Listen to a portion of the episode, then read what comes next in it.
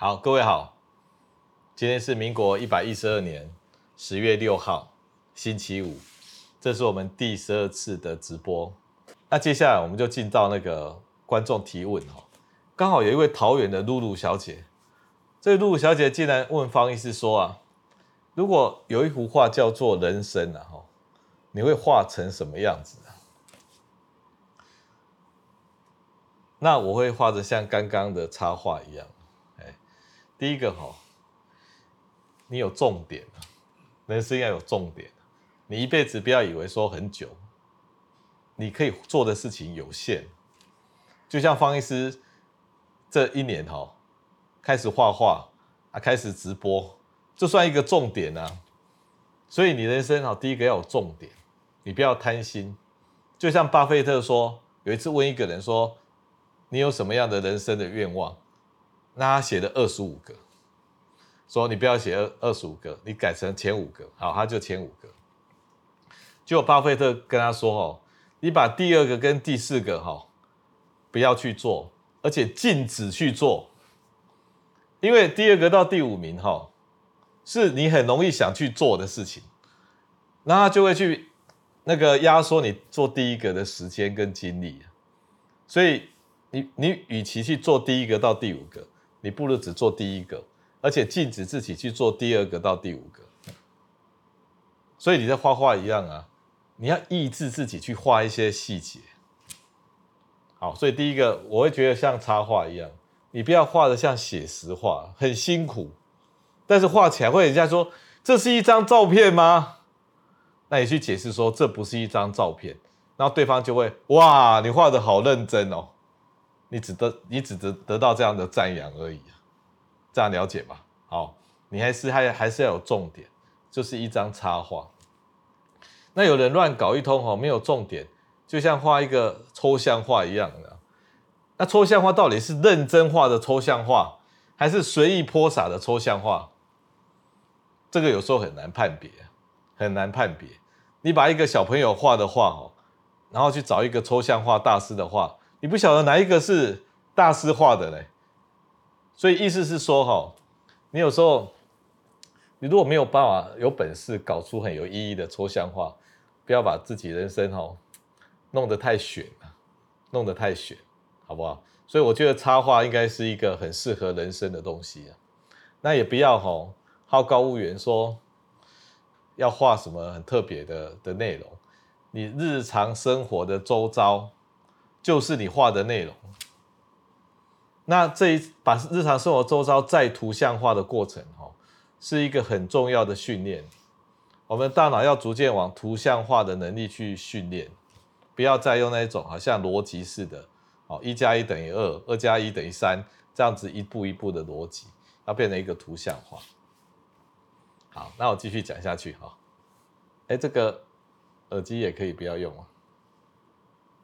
现在没有那个线上的嘛，哈，哎，我觉得闷闷的，哎，好，台北的 COV 啊小姐哈，她问说，如何反制 PUA 啊？PUA 啊，PUA 是一个很新的名词，哈，PUA 就是 Pick Up Artist，好像很会挑剔的艺术家，Pick Up 挑剔嘛，Artist 专家，好，艺术家。就是挑剔别人的艺术家。那意思就是说，你会遇到有一种人哈，靠批评别人来垫高自己，靠批评别人来垫高自己，别人好像都是错的，批评别人很容易啊，你随便找一个人说，哎，这个人漂不漂亮？你一定可以找出说，哇，他鼻子哈不够高啊，哦，他下巴呢太尖啊。我跟你讲，你要在一个完美的作品找出。不完美是很简单的，所以批评是很容易的，但是要做出一些创造性的、有建树的东西比较难。所以很多人都靠批评别人来证明自己能力、自己的道德。好，别人能力不好，好像自己能力比较好；别人的道德不好，所以自己道德比较高尚。这是一个一个自信不足哈，用批评来来增加自己自信的一种方法。那他每个每，我觉得是这样子啊，哦，那有些人容易被人家批评之后变得没有自信，然后呢就被别人趁虚而入，那就是被 PUA 了。除了 PUA 别人的这种这种个性上的缺陷以外，还有被 PUA 的个性上的缺陷。而那个缺陷就是说，哈，你自己哈没有自己内在的价值体系。你以前念书用背的，好，你对于人生的看法呢没看法，青菜随便，好，这样子的人呢，很容易被 PUA。他只要指出你的一些不一致性啊、矛盾啊，然后呢，你就你就觉得自己是有错的，是能力不足的，道德不高尚的。然后别人就可以给你洗脑，所以我们的教育哈，从小到大，不要再用灌输式的，最好是让这个小朋友有机会去建立自己的价值观跟知识体系，也就是说自己能够讲出一套道理来，不管那个道理怎么样，至少要有自己一套，这样才不容易被人家 PUA 了。那有些人会被师父啊。老师啊，PUA，因为他对自己人生也没见解，然后老师说应该怎么样，他就被怎么样。好，那这都是很可惜的了。好，我们可以，比如说一个小朋友好了，然后他他他高中国中生好了，然后他要去买一双布鞋、球鞋，然后就要买名牌啊，那你然后你买了三千块的布球鞋回来，就爸妈看到说，啊这球鞋怎么？不好看又贵，然后就笑这个这个小孩说：“那你怎么买买又买了这个不好看又贵的球鞋？”他、这小孩子就很受挫，他好不容易去买了人生第一双球鞋，就被笑。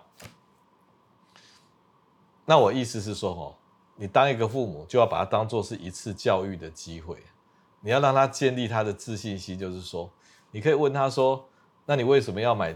这双球鞋啊，它好看在哪里呀、啊？那他就会跟你讲，这是目前最流行的。他穿这双球鞋哦，去球场打球，都会引起侧目的，而且是可以加入他的伙伴里的。好，光是这一点就值得买。你要去尊重他的审美观，你要尊重他的这种独立的需求啊，而不是用你自己说哦，又贵又难看。因为你扼杀他独立成长的机会，那我们台湾的教育比较不重视这一点，外国教育比较重视哦，所以每个人自己的价值体系跟那个知识体系建立以后，比较不容易被被 PUA 了哦，这方医师的理解哦，那。我我的解释可能不是很那个一般的 PUA，不过大家可以参考哈。好，那 CV 小姐又问说，如果能够知道自己的前世，方医师最想收获什么？OK，你有时候有一些人呢，他是会跟你讲讲你的前世今生的，那因为你自己也不晓得，那他讲的就算了哦。但是你可以参考了，像之前方医师在广播上也提到，有一位叫 James 的哈。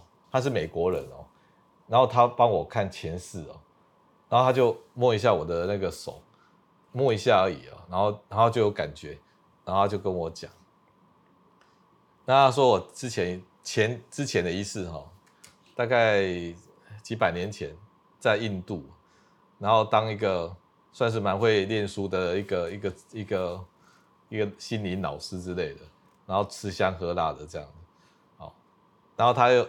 然后再摸一下，然后就我我上一次是在大陆沿海的一个城市里面，然后渔村呐、啊，渔村里面当一个小孩，然后有有一个医生来帮这个渔村里面的人看病，那我，我当那个小孩呢，就很很羡慕那位医生，说为什么有这样的知识可以帮人家看病啊？那这两个寓言的故事哦，老实说有影响到我，有影响到我。这个第一个故事哈，方医师可能是一个累世都有在读书的人，所以书读得很快，好，所以呢，好像读得比人家多，比人家快，比较有想法，然后就被人家尊敬。那方医师就利用这种被尊敬的机会，过得不错这样子，好，那这是那一世。可是到了第二世以后，就下一世以后，我又变成一个求知欲很强的小孩，但是求之不得啊，所以这个心里很痛苦这样子。那我我受到启发就是，我那一次念书的哈，是念那种已经有的学问。那我下一次呢，是去追求还没有的学问。好，那就好像我当神经科医师，我可以照书本的跟你讲你是什么问题，你要吃什么药。那我每天做一样的事情，然后做五十年。好，很多神经科医师或很多医生都是这样子，他永远都只有这些诊断跟这样子的药。那方医师开始去探索、追求，哦，超越这些事情。那有时候治不好的病呢，我会想办法。那今天来来跟各位分享，然后大家用这些问题来拷问我，我也是这个挤出一些想法跟各位分享。所以知道我自己的前世呢，我才不会重蹈覆辙。不知道那个前世是不是真的，这样比较不会重蹈覆辙。所以我进入到追求未知的学问，就好像在渔村里面那个想要获得学问却获得不了的。那个那个小孩一样，好，用那种小孩的的这个那个认知啊，哈，去面对这个广那个广广阔浩瀚的知识世界，这样。好，那很感谢你问这个问题，哈。那我不晓得为什么你要问我这个问题。好，那你也问说打美容针的风险是什么？会不会颜面失调？那据我所知，哈，中医的美容针应该是。进到你的皮下的软组织哈，然后把它稍微剥离、剥离、剥开的。那我们身体是这样，你把它剥离之后哈，它会引起一些发炎。那发炎以后，它会更新你的细胞，就好像有人膝盖不好，然后就打那个血小板，也就是说把你的那个血液抽出来以后，然后做这个这个那个离心隔离。那把血小板那一层呢抽出来，再打回你的膝盖的这个这个关节腔里面，结果你的膝盖就以为说，糟糕，我受伤了，因为那里面有很多分子哈，会让我们的组织液、组织细胞认为说，哇，我一定是受伤了，要不然怎么会出现那么多血小板啊，还有那些液体啊？结果他就会赶快再生，所以你骗他，你知道吗？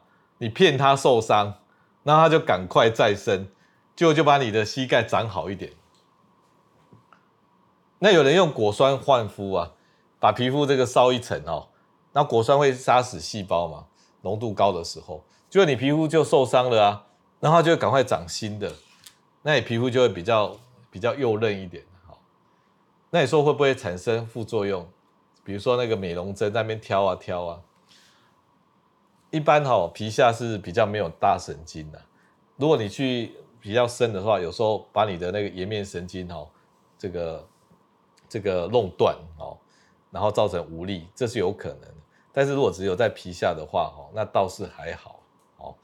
当然我是觉得自然比较好了哦，不用那个故意去找身体的麻烦，然后逼他再生或者是骗身体哦，一切都是自然就好，好不好？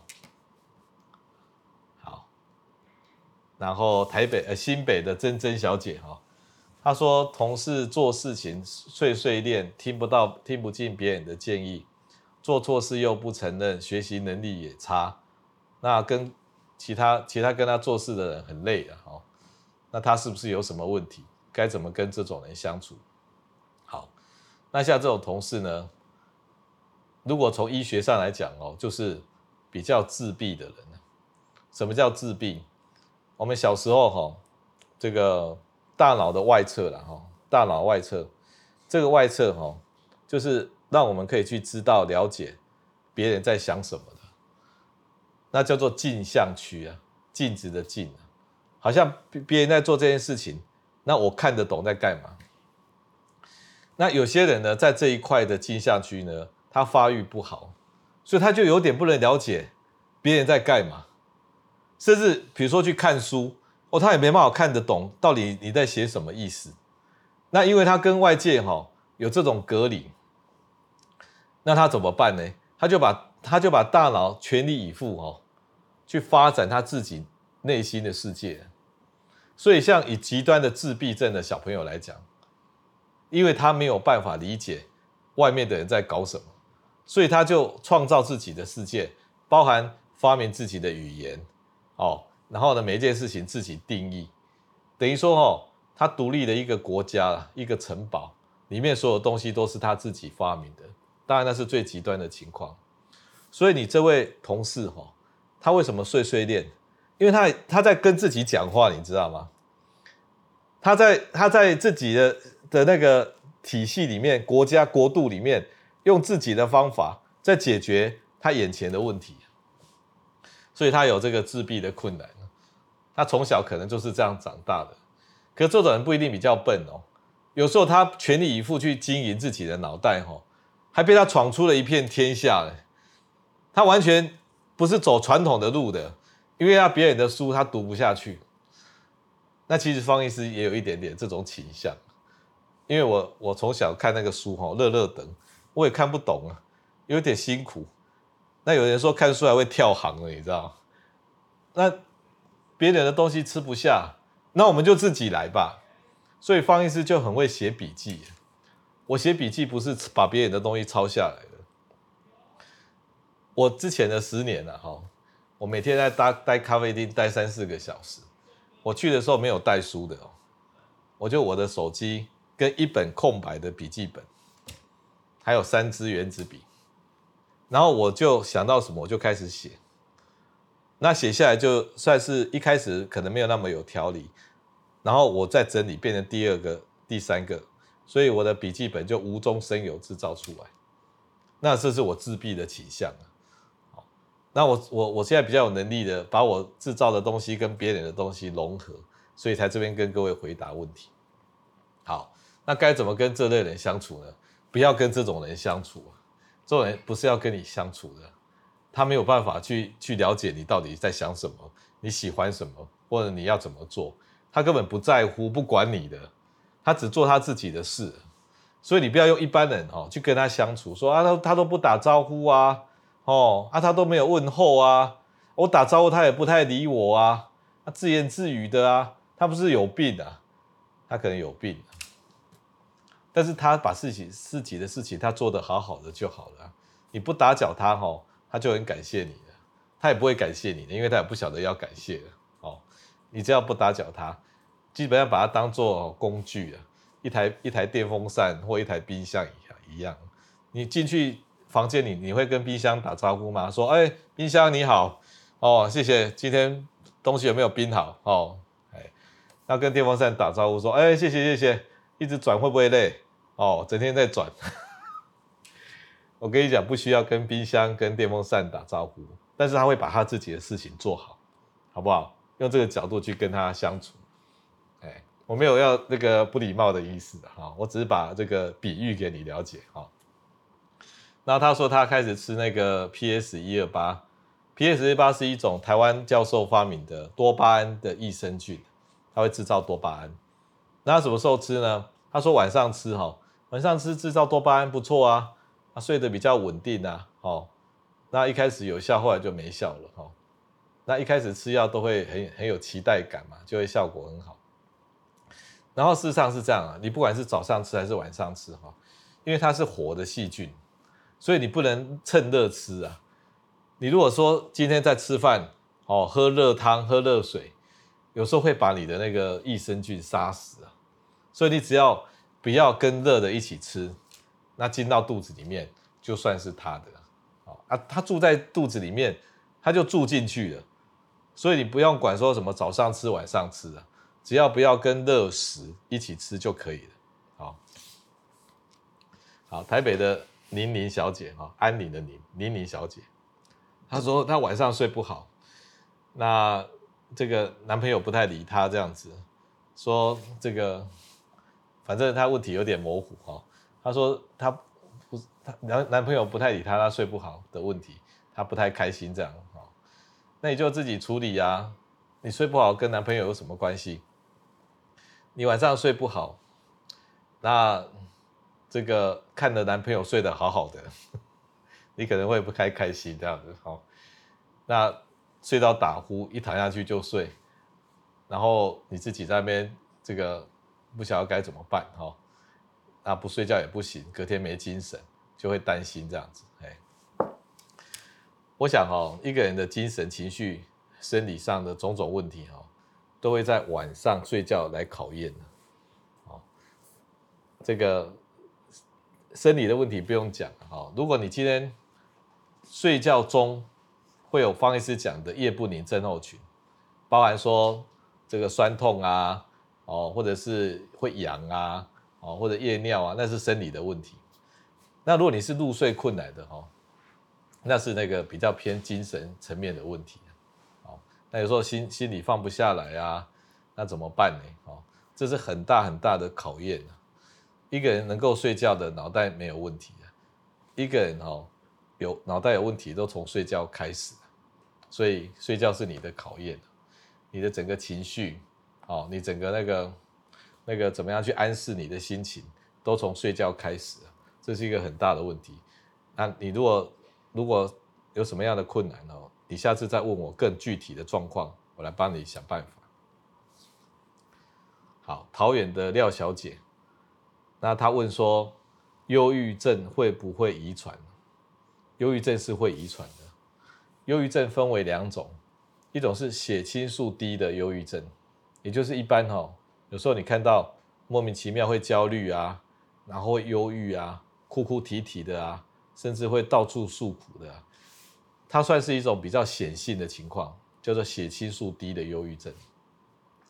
第二种呢，叫做多巴胺低的忧郁症，这种多巴胺起起伏伏的，低的时候呢，他什么都没有兴趣。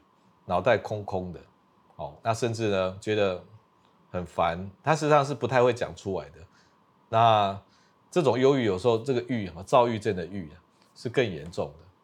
那这两种都会遗传，躁郁症的遗传更严重。如果如果是以遗传的精神病来讲哦，思觉失调症跟躁郁症哦，大概就是前两名的，这两名是超会遗传的。那甚至爸妈如果说有这个问题哈，如果两个都有的话，哇，那真的是很大，这个大一半以上都被遗传了哦。所以有时候你会发现哈，整个家庭呐哈，整个家庭都有这个情绪不稳定的倾向，所以他是会遗传的。那他说他先生是忧郁症的患者，如果预防孩子也忧郁的哈，那有时候是一家三代都一起忧郁的，好，这个爸妈忧郁焦虑。然后就会情绪勒索这个中生代，哦，那中生代呢，一方面要抵抗爸妈的焦虑、忧郁的情绪勒索，那又要去处理自己的小孩，也有这种学习困难啊、过动症啊等等等的问题，所以上下夹攻，自己更忧郁、更焦虑的，哦，那怎么样去预防哦？我觉得你的先生哈，要身先士卒，做这个典范的，做模范。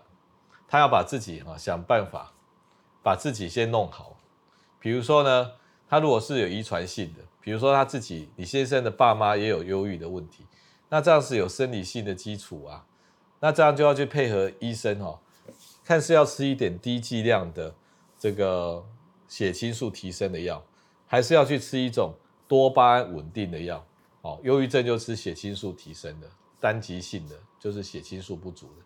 如果是双极性的，就要吃多巴胺稳定的药，然后想办法把自己安适好。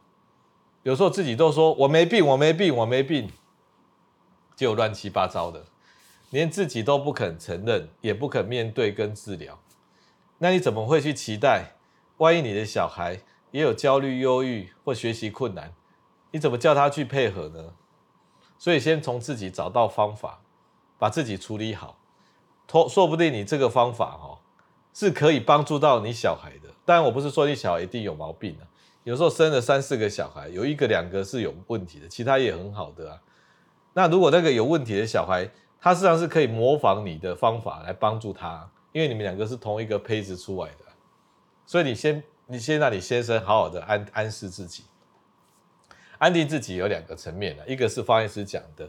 药物的层面，就生理上的，那是最快速、最方便的。那吃得刚刚好，不要只有治标用镇静剂哦，一定要开始用一些方医师讲的血清素跟多巴胺类型的药。那第二个层次是要开放的心胸，哦，也就是要承认承认自己有毛病。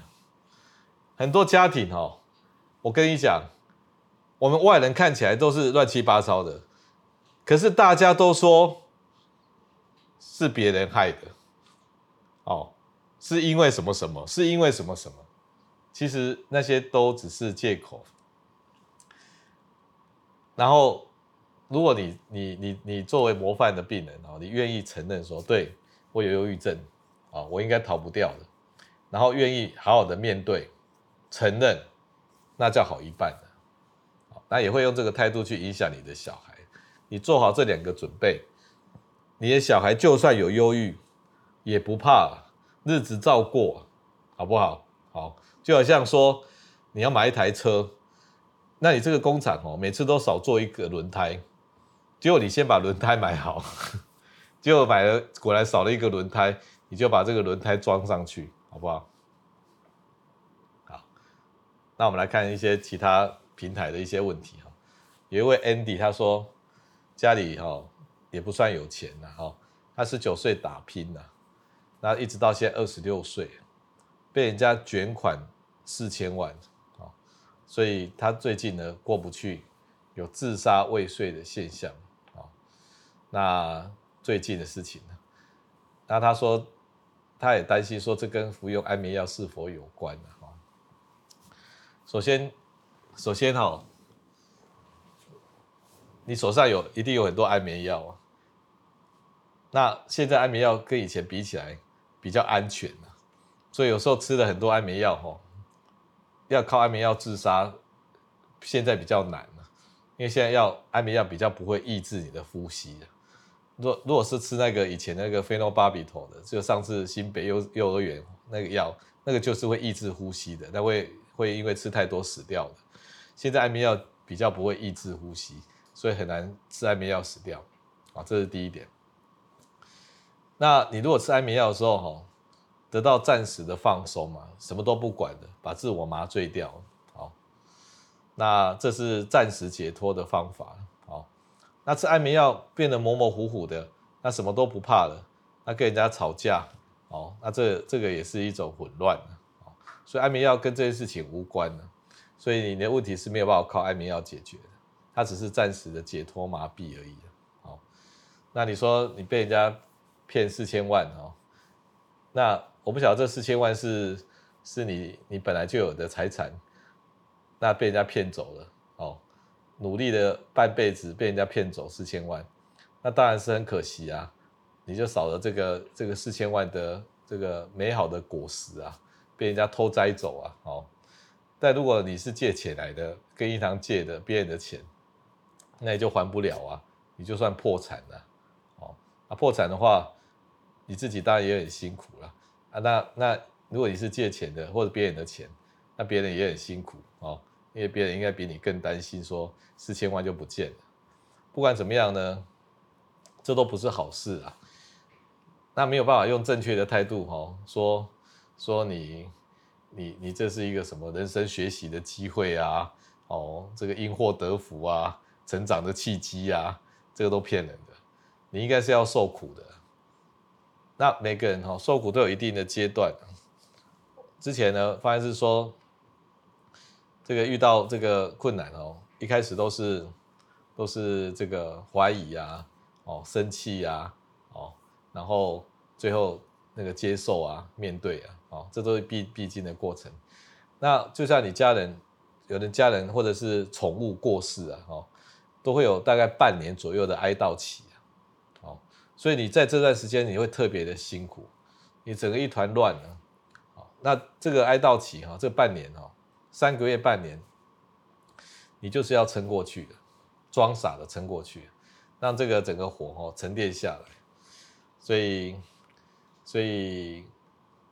我觉得你哈要跟你的比较有理性的朋友谈这些事情，有理性的朋友，也就是说不是很八卦的那一种，就是那个朋友脑袋算清楚的，那你去跟他讲的时候，你自己好像也会变得比较理性一点。那慢慢会在讲的过程，你会把你的问题整理出来，然后也比较有思绪。然后呢，讲着讲着呢，哎，你好像就找到一些答案了。那这位这位那种有脑袋的同那个朋友哦，他也会适时的给你指点。那讲一次不够啊，如果你手上有这五六种五六个这样的朋友，讲讲讲一直讲。你就会越来越清楚。你不要以为自杀哈可以解决问题啊，我觉得不会。你以为说从人生重新开始，人生重新开始宣告破产就可以了啊？如果你真的是欠钱，你就是破产的啊。你不要用那种自杀来当做破产哦。你可能不晓得财务上是可以宣告破产的。你不要把人生搞到破产，跑去自杀。那依照轮回的概念啊，如果你欠这四千万，没有好好面对的话，说不定债务下辈子还是跟着你啊。哦，所以所以这个不是自杀可以完全逃避掉的啊。但我相信你现在一团乱哈，你应该赶快跟你有理性的朋友们好好的聊天，聊着聊着呢，你就会找出你的思绪，因为你是一个十九岁到二十六岁。你就可以赚到四千万的人，我不知道你是做什么生意啊？这样七年可以赚四千万，哇，那这个一年可能赚五百万，哦，所以你的收入不错哦，表示你是一个有脑袋的人。以你这样赚钱的速度，我看你再过几年，你又累积新的四千万，好不好？好，所以不要浪费你的人生了。好，那有一位叫华印哈。华印听起来像一个公司呢，哈。好，请问方医师，这些影响情绪的神经传导物质多巴胺、血清素，有没有靠不吃药就能够增加的方法？OK，首先多巴胺跟血清素哈，是我们大脑的神经传导物质啊，它结构没有很复杂，它就是从氨基酸转过来的。那氨基酸就是我们平常吃的蛋白质啊。那你绝对有吃这些蛋白质的，所以你的原料都不会缺。那它在转的时候呢，它需要用到叶酸跟铁。那叶酸是从哪里来的？是从植物来的。所以你如果有吃植物性的食物，你叶酸也不会缺，就绿色的植物。啊，铁是从哪里来的？是从肉来的。所以呢，你有吃动物性的的食物，你也不会缺。所以你说你因为少吃什么就缺多巴胺、血清素，这是不会的。这是大脑哦。他自己在制造这个过程里面哦，有一点瑕疵啊，哦，那有没有办法不靠药物直接逼它出来？有的，那就是啊，去运动。运动的时候哦，你知道运动是有一点辛苦的，你做那种很舒服的运动还不行。比如说你去走路散步可不可以？散步还不行，你要稍微走的哦久一点、快一点、累一点，这时候你再撑呐。你那个撑哈，大脑是皮用什么来帮你撑？大脑就是把多巴胺、血清素、一股脑儿这些全部丢出来帮你撑。你知道我们遇到压力事件的时候，我们的大脑呢，它会很认真的把这些神经传导物质全部丢出来，来帮你应付危机。那我们平常没事去找茬吗？去找到压力事件吗？不是的，运动就是一个比较安全的压力事件。那你要运动到有压力，比如说发现是去走路，走三四个小时，然后还挑战那个不带水的，我就一开始出去喝一瓶水，然后呢就走出去了，四个小时后回来，走二十公里，那中间呢都会觉得说我到底在干嘛？然后那个压力的感觉哦，会帮助我把我的这些压压力荷尔蒙、多巴胺、血清素弄出来。YouTube 观众的问题哈，我们来回答一下。有人提到，哎，约吕先生哦，看见你影片有提到第一代抗组织胺 PD PD 哈，代替安眠药。PD 是一个抗组织胺呢，它是第一代的，第一代就是比较 low 的，low 的就是副作用比较多的。比如说呢，他会想睡觉，因为它会进到大脑的组织胺，进到大脑的抗组织胺。第二代、第三代的，就是。不会让它进到大脑，所以号称呢，连飞行员哦，飞行员都可以吃的抗组织胺。那第一代就没有这个本事啊，他把把那个组织胺关掉以后，人就会想睡觉啊。但是你不能用这个方法哦来当做一般的安眠药，只有那一种晚上会痒的人，包含荨麻疹、皮肤痒，包含那个鼻子痒、眼睛痒、到处痒。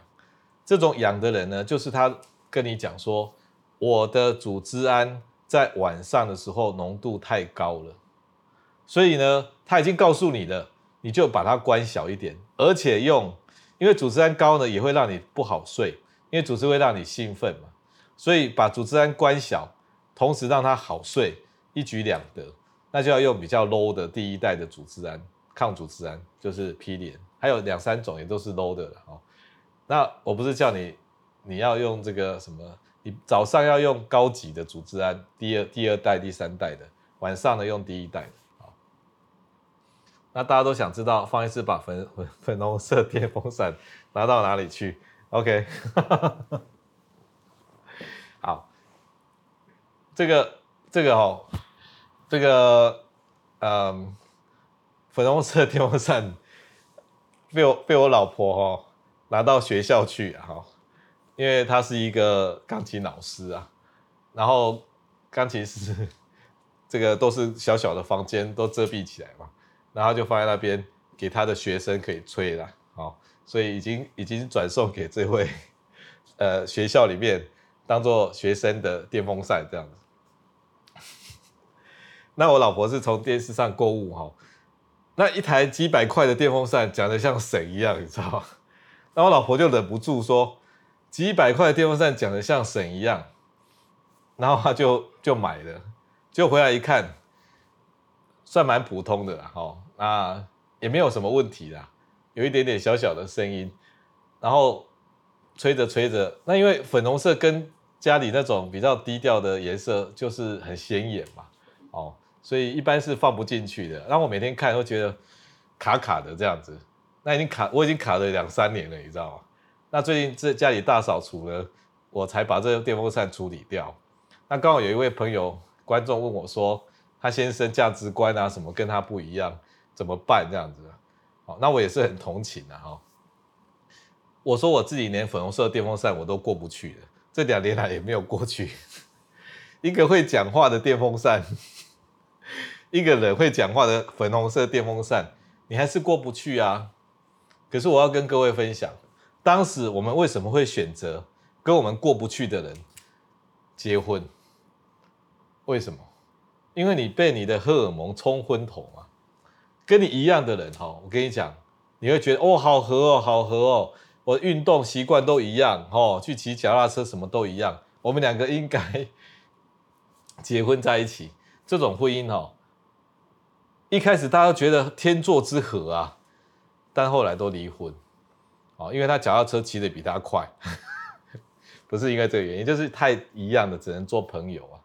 我们年轻的时候二三十岁，为什么会跟完全不一样的人结婚？会跟那种很讨厌的人结婚？因为他就是跟你很不一样，你才讨厌他嘛。结果你的生物本能哈，就是去找这种不一样的人来结婚，你知道吗？结果就生了小孩，果然小孩子比较优秀。但是这个问题一直到五十岁以后，你小孩子也长大了，你就会看到说，我怎么买了一一个粉红色的电风扇啊？然后就开始过不去了，每天在那边痛苦。哦，如果今天是跟之前那一位哦跟我一样兴趣的人在一起，我现在多好之类的。我跟你讲，生物上的本能呢，就是要跟这个不一样的人在一起。他没有预估你要活到五十岁以后，那你五十岁以后，那那个粉红色电风扇哦。就当做是你修身养性、提升你的包容度的一个一个一个工具的哈。那每个人都从别人哈去学习到这个不一样的地方，所以比较像是一个拼图啊。你有吃过那个披萨吗？哈，披萨不是有时候会切成一小块，看起来像小精灵一样哈。那一块不足的，跟你可以互补的拼图，让你变成一个圆满的人生呐。这样好不好？所以不要一直说你老婆跟你不一样，那个不一样，她生出优秀的小孩，还有圆满你的人生，所以大家要努力的，好不好？哦，那西刚刚西比亚又问到说，如果知道前世的内容，如何发挥这个秘密啊？哎，又又讲到前世了。你如果不管这个前世是是是对的，也无从考究嘛，哈。你把它当做好像一种经验呢，啊，你已经走过的那一种经验，你就不要重蹈覆辙，然后依照那个经验的基础呢，再好好的找到你人生的重点。好，你已经走过的，你已经知道了，就不要重蹈覆辙。好，好，君来问说，画一幅画都花多少时间呢？很难算的，为什么呢？我真正动手的时间哈，可能十分钟不到。我常常假日礼拜五晚上到礼拜六，我老婆在看电视的时候，我大概哈就在两个广告之间呐，就是这个广告跟下一个广告之间，我就拿一幅画出来了。所以我老婆如果看一场戏好，一个戏剧有四个广告，我就拿出四张来了。那我老婆就觉得很惊讶。哎，又画好一张了，然后我就拿过去给她看。哎，又画好一张了，就拿过去给她看。一幅画你在动手的时候，哈，方医师的原则就是一定要快，因为那种洒脱、那种不拘小节、那种一气呵成，那绝对都是一刹那之间的感觉去捕捉的。可是我为什么方医师说画画时间不一定呢？因为我酝酿了一个礼拜。然后我下手的时候只有十分钟。那平常呢，你把你的平日常生活的拍照起来，然后你看着你的手机，比如说有一个叫 Pinterest，很多那个 A P A P P 里面的手机里面有一些图案，你看着看着，你把它收藏起来，你觉得蛮有感觉的。一张图哦，你不用去管，就像照片而言，还是别人的图而言，你不要去管它怎么画或干嘛的，你要去管说。第一时间有没有吸引到你啊？如果有吸引到你，你就想要把它保留起来嘛。就好像你要把你这个美好珍贵的感受，把它记录起来。那画画就是把它记录起来的方法。那你就凭着那个感受去画那个画。好，那画完之后，它就有自己的生命了哦。有时候我画完了，我我觉得画的还不怎么样，然后就把它丢到垃圾桶。我很少丢画的。那丢垃圾桶，我就看着他躺在垃圾桶里面，我就觉得那张画很可怜呐、好像被遗弃这样子。虽然他长得不好看，然后我就舍不得说，人因为长得不好看就要被笑、被遗弃吗？那我又默默把它捡起来。然后虽然哈，它跟人家比起来真的资质不够，但是我还是把它保留起来，然后放在我的一堆画里面。我常常做这这种事情，好，好。那有人问我说，台湾的干细胞研究到什么程度？那好，台湾干细胞哦，台湾干细胞的研究哦，或者细胞治疗哦，可能是台湾未来的第二产业。我们说这个台积电这种这种记忆体哈，这种这个晶片啊，是第一产业。台湾的细胞产业可能是未来第二产业。因为他们两个做这这个细胞的这个制造哦，其实是有点重叠的，因为他们都是奈米等级的，所以用半导体的机器来做细胞哦，是很 OK 的，也真的有人这样做的。因为台湾的医生哈，或者这些工程师哈，都算是刻苦耐劳的，做这种事情做得特别好，所以全世界能够把这种很多步骤做得细细的，然后不要有污染的，大概台湾呢。哦那、日本的应该也可以的哈，在台湾，所以我们未来的第二产业应该是细胞产业。但是这个有时候台湾哈，这个政府哈很怕走在人家前面，所以这个法律的规范哦，很怕比人家厉害。我们法律都是接别人的法律，很难自己走出去，所以要有更有信心一点哈。希望我们未来的总统哦，如果是学医的话，里面有两个是学医的嘛，哈，哎。比较能够从这个医疗角度去出发了，好不好？好，好，那旅行的时候可以吃短暂的镇定剂吗？当然是可以啊，而且是最方便的。你不用吃什么褪黑激素，那个太慢了啦。你平常不要吃镇静剂的人呢，旅行的时候也就带镇静剂出去，带什么都可以。但是如果你怕说药效太强，因为如果没有吃的人呢，有时候一开始吃药效很强，所以你在家里就有练过了，大概它的效果多多大你知道。坐飞机的时候就吃了，好，长途的话大概吃两次都可以。出国的时候为了校正时差，也是直接吃，所以你就会很顺利的完成你的旅程。那一位一位洪先洪小姐还是洪先生呢？他问说脑舒舒脑了哈，可以作为助眠的药吗？舒脑是一个偏头痛的人在吃的钙离子阻断剂，只有少部分的人会产生想睡觉，所以并不是可以让你帮助睡眠的。那你要用这个东西，如果刚好有助眠的效果也是不错了。但是它主要是在做处理那种偏头痛的人哦，脑血管不稳定，会头晕头胀的。那如果你没事哈，一直吃舒脑，会有什么副作用呢？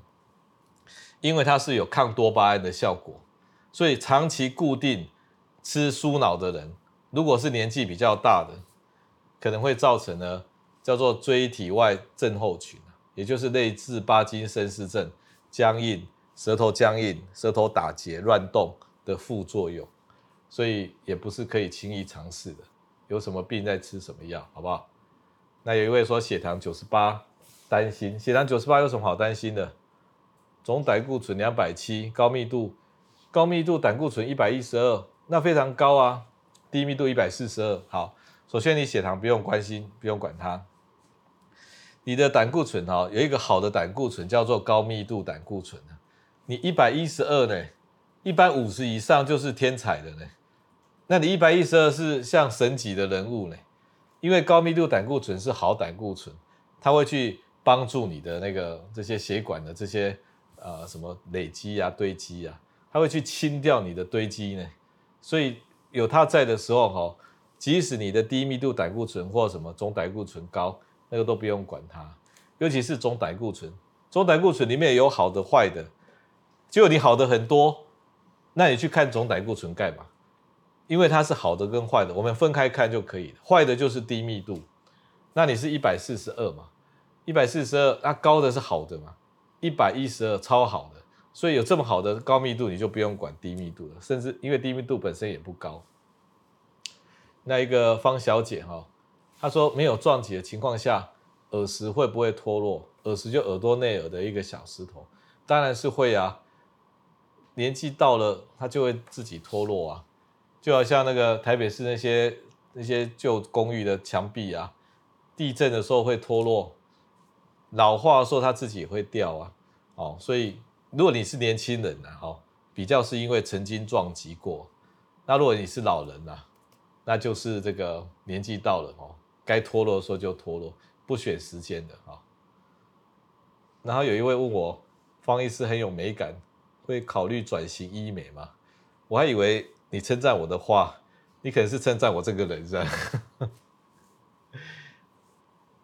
这个应该是应该是没有考虑转型医美了，好，因为这个我应该算是心美哈，每个人心里要美，医美是比较外表要美，那方医师是去医那个心里面要美的这一块，所以我们从那个看画，好，一直到这个精神情绪的问题。那这个都是要安你的心，让你的心变美的，所以我应该转型是心美，而不是医美这样子。那健检的时候缺碱、缺钾了哈，要开处方嘛？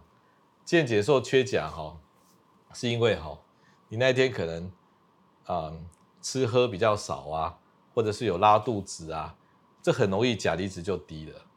所以那种偶尔低的哈，那不一定是你固定的状况。好，所以你要再去重复验你的钾离子，如果重复验一直都低，那你要考虑你一个肾上腺的荷尔蒙，叫做矿物性皮质酮。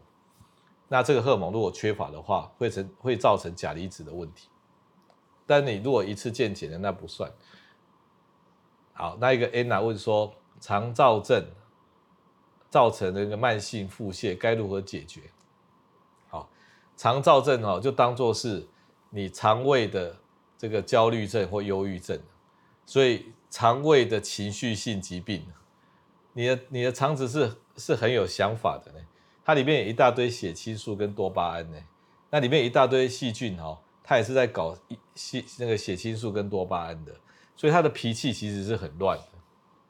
那当然啦，你如果从一些益生菌是可以考虑的啊。如果针对肠子本身的，那再来呢，你直接跳过处理肠子的问题，去处理你情绪的问题，因为他们两个是这叫抗抗抗协一气啊。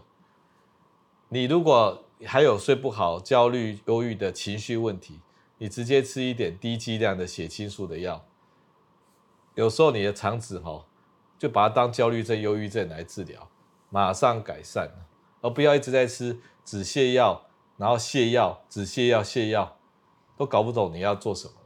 不过常常肠燥症的人哦，是从常同时拉肚子跟便秘的，所以他是交替便秘跟拉肚子，便秘拉肚子。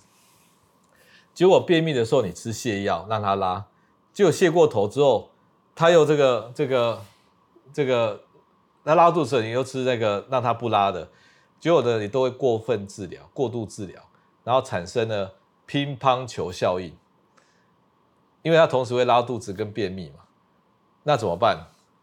方医师有一个秘方啊，哈，如果你真的要搞你的肠子的话，你同时吃泻药跟止泻药。那奇怪了，那不是抵消掉的吗？哦，其实不会抵消掉，泻药会去跑去处理那个拉肚子的地方，哦，就是不拉肚子、便秘的地方，然后，然后止泻药会去处理那个那个拉肚子的地方，大家会找到它的位置，一起吃这样。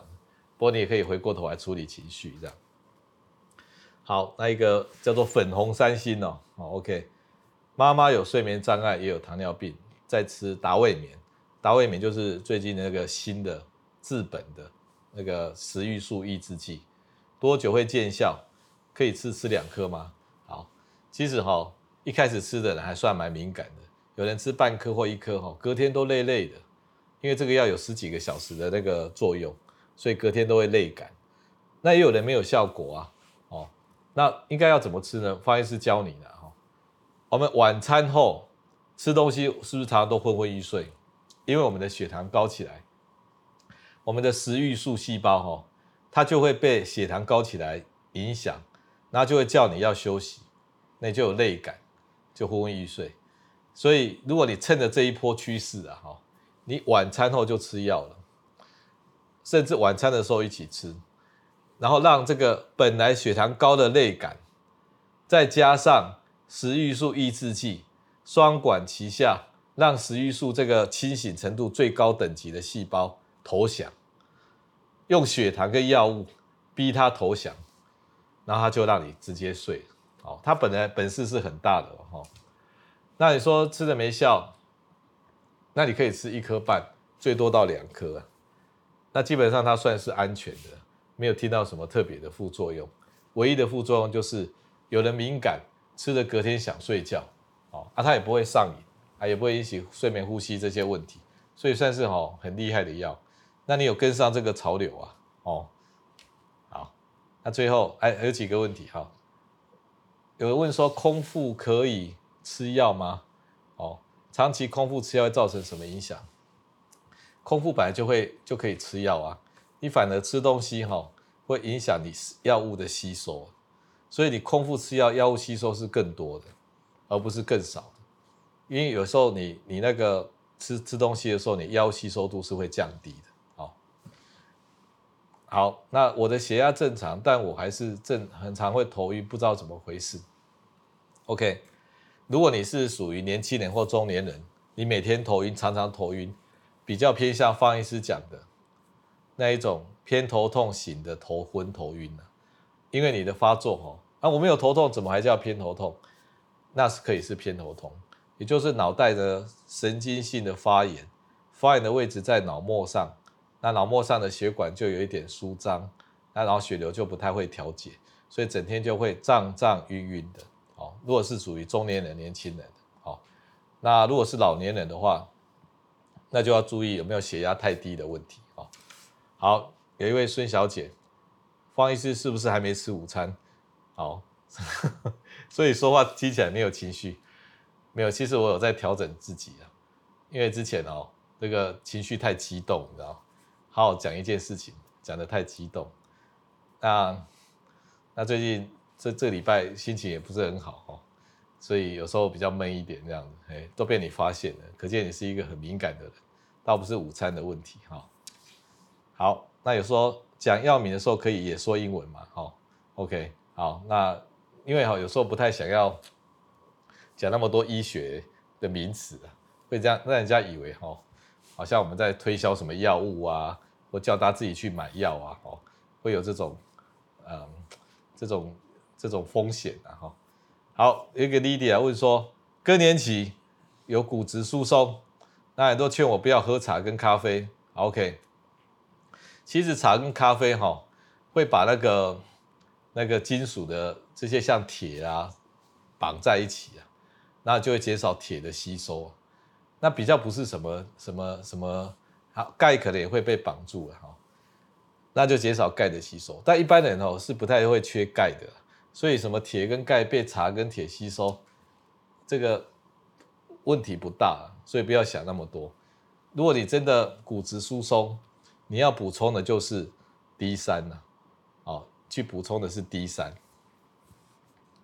OK，那方医师都做什么样的运动？一天一餐可不可以？一周三次晨跑一小时就好。好，我觉得哈，那个一天一餐的人哈，已经是很刻苦了。如果这个时候哈再去做比较激烈的运动哦，可能会昏倒。什么叫激烈的运动？比如说去健身房就是激烈，因为你一下子要用那个糖哦，结果你的糖是储存量有限的，结果你一下子用糖用不到的时候，你硬是运动，你的肝糖已经用完了，结果没有后援，你是可能会低血糖昏倒。跑步，如果你是快跑的，哦，跑快一点的慢跑的。那个也是会昏倒的，因为你哈要从你的银行领钱出来，脂肪要转换成糖，需要时间呢。所以你去走路的时候，你用走的慢，你走走快一点是可以。你一开始哈哇觉得很有力气，因为你还有肝糖。那肝糖呢用完了之后，你大概走了一两个小时哦，你就会变虚了，因为你的肝糖用完了，口袋里的钱用完了。这时候你再等一下，你不要马上回家，你慢慢走就好。大概再等个半个小时、一个小时，你的体力又来了，因为你的身体看你没有休息哈，它把脂肪转化成糖类，所以又让你运动了一波。啊，如果那一波再用完哈，你大概要真的要回去休息，因为你的肝糖跟脂肪哦大概都尽力了。好，所以一天一餐的人呢，如果要走路要运动哈，也只能够做快走而已。那水喝得够，那回来吃一点蛋白质类的都非常 OK。好，好，那以上呢就今天的直播的分享。那又过了两个礼拜了，哈，上次有有休息。好，那方医师再讲一些结论，好，最后的结论，你就不要问我说为什么要讲这些结论了。最近也有一些朋友哈，他们大概是像我一样是中年。然后，这个家里的爸爸妈妈啊，或什么都会有一些压力，也所谓的情绪勒索，情绪勒索，好，然后这个这个啊、呃，然后他们就会被，就像中中年人哦，其实中年人是最不幸福的，五十岁是被号称研究最不幸福的的一个一个年纪。那有些事情呢，是是做不到的。像如果你你家里的长辈啊，哦，精神情绪都不是很稳定，然后还擅长做 PUA，哦，情绪勒索，那我我的我的分享就是，不要这个以为你自己可以解决这个问题，然后大胆的大力的去解决。你有时候问题不能解决的时候，如果你你是朋友了哈，这个朋友你根本相处不来，他很很那个那个的。